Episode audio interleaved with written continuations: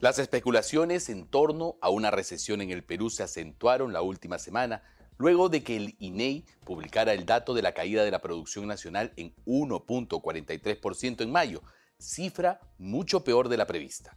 ¿Qué significa estar en recesión? ¿Y qué opinan los economistas sobre el tema?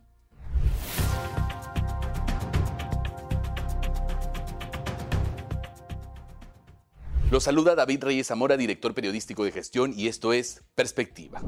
Según opinaron algunos economistas para Bloomberg, Perú se encamina rápidamente a una recesión técnica, luego de varias contracciones mensuales del PBI y en un momento de crecimiento global. Estamos claros de que las señales de alerta no faltan. La caída del PBI, la baja inversión privada, el enfriamiento del consumo, la elevada inflación que afecta la capacidad de gasto de las personas y el deterioro de las expectativas empresariales.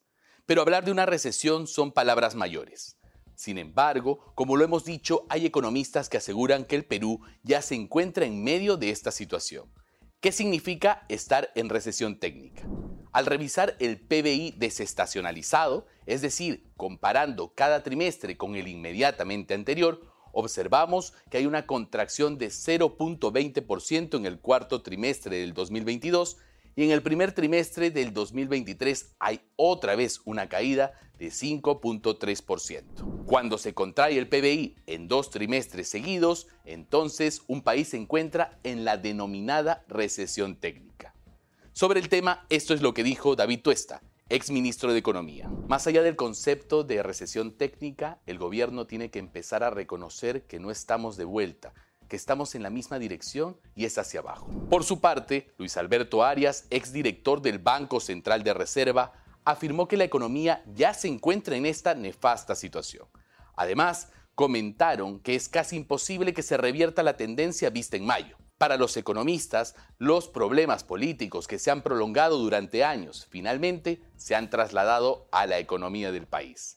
Además, nos enfrentamos a un inminente fenómeno el niño, y a la baja aprobación de la presidenta Boluarte. Pero hay expertos que tienen una posición distinta sobre la situación del Perú. Para hablar abiertamente de una recesión real, se requieren de otras condiciones críticas que por ahora el Perú no confronta, como una caída severa del empleo y del consumo.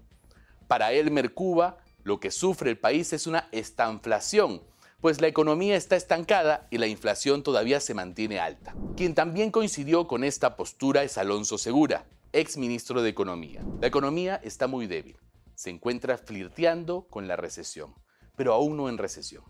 Es una fase prolongada que se veía venir, ante la cual el gobierno no ha reaccionado adecuadamente no está tomando acciones oportunas. Incluso, pese a esta inacción del Ejecutivo, Elmer Cuba y Alonso Segura estiman que la economía mejorará para la segunda mitad del año. Además, a partir de agosto la economía dejaría su periodo de estancamiento y la inflación cedería. Esperemos por el bien de todos que así sea y afrontemos adecuadamente los retos que se vienen, principalmente el niño. Así cerramos el programa. Nos vemos la próxima semana en perspectiva.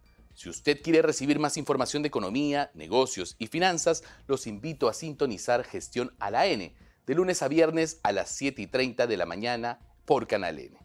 Ahí nos vemos.